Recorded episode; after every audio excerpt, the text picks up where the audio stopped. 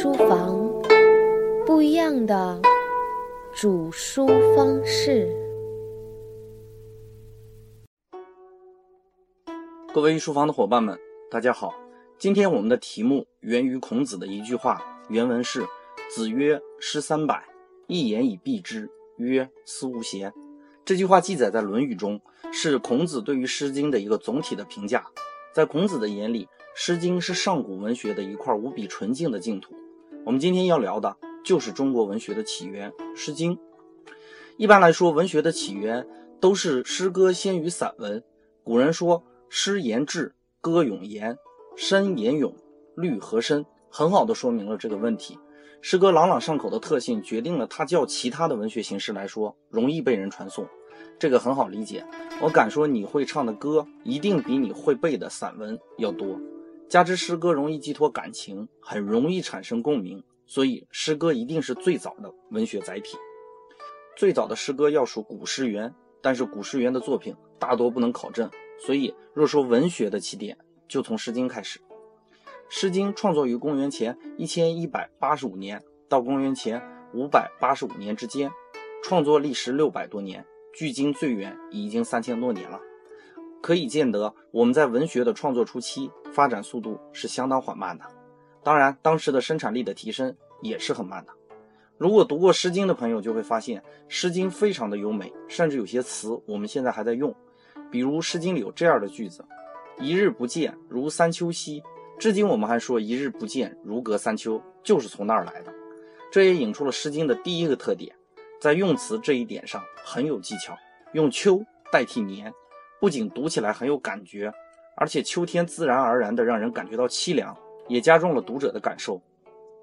不仅仅是用词的讲究，《诗经》特别擅长美化意境。比如《诗经》里有这样的句子：“昔我往矣，杨柳依依；今我来思，雨雪霏霏。”这句诗所描写的，正是久经战事的老兵对于往事的感怀，描写战争却没有刀马兵戈强硬的感觉，而是通过美化意境，完成对战争给人民带来的无奈的表达。这句诗里“今我来思”的“思”字，其实是一个虚词，类似于“哉”。《诗经》里大量用这样的虚词，这种表达手法类似于我们现在人说的“啊”，甚至类似于我们现在网络用语“哈”，也就是一种感叹的意味。如果你再仔细读，就会发现“雨雪霏霏”的“雨”字，你既可以当动词用，解释为雪下的和雨一样密集，雪景很大的感觉；也可以做名词用，雨夹雪，倍感凄凉。而诗句中提到的杨柳，古人通过杨柳表达的就是感怀惜别的情感。这种一个物体表达复杂的感情，在中国文学屡见不鲜，运用非常之多。而杨柳摇摆的姿态，又代表清静的感觉。包括杨柳依依的依依，其实没有准确的语言解释，但是我们中国人就能很完美的体会到这种依依的感觉。这种很好意会却很难表述的词语，也是中国文化的特点之一。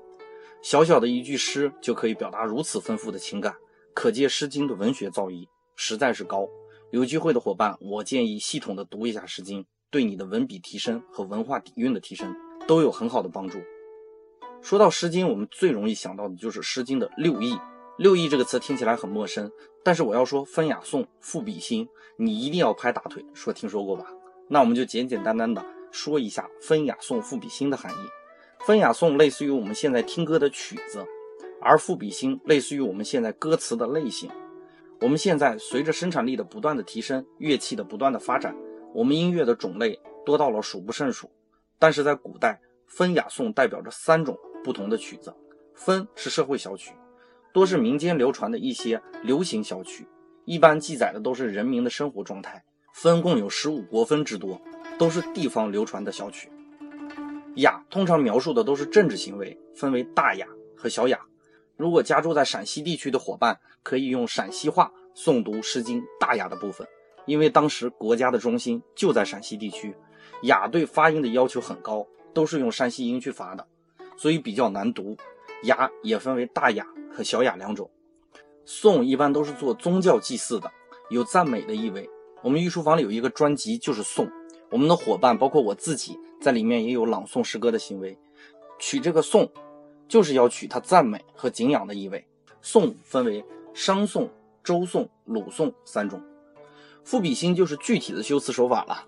赋的含义是直指其名，直叙其事，就是我们现在说的铺陈排比的叙述手法。比呢，朱熹的解释是引物为比，大白话就是比喻的意思，这个很好理解，不做过多的解释。兴，托物兴词，通过先描写物体，再引入感情。比如那句经典的哈，男生经常写给女生的《诗经》里的那句话：“关关雎鸠，在河之洲，窈窕淑女，君子好逑。”就是用的典型的兴的手法。如果读过《诗经》的伙伴就会发现，风雅颂可谓是泾渭分明，但是仿佛赋比兴，难以理解。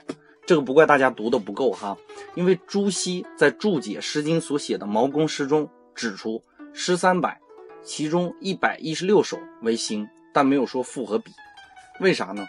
这个疑惑很好解答，既然是表现手法的问题，那么一定是在同一首诗里。可以掺杂不同表达的手法，所以赋比兴很可能就是《诗经》里常用的三种表达方法而已。连孔子都说了，《诗经》三百篇用一句话来概括，就是“思无邪”。这个“思”到底是啥呢？说白了，就是古人想要表达的意识。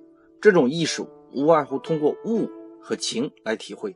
物就是万物啦，什么动物啦、物体啦、情景啦，都可以叫做物。而情就是感情，喜怒哀思。甚至喜欢和厌恶都可以叫做情，《诗经》就是通过描写物引入情，在这种物情交错的过程中，让我们理解到创作者的意识形态，从而完成这种跨越时空的意识传递。《论语》中有这样的记载：孔子曾经和他的弟子子贡有这样的对话。子贡曰：“贫而无谄，富而无骄，如何？”子曰：“可也。未若贫而悦，富而好礼者也。”子贡曰：“诗云：‘如切如磋，如琢如磨，其斯之谓与？’”子曰：“赐也。始可与言诗已矣。告诸往而知来者。”这段话是什么意思呢？我简单的解释一下。子贡说：“贫穷但是不谄媚，富贵不骄横，这样的做人原则怎么样呢？”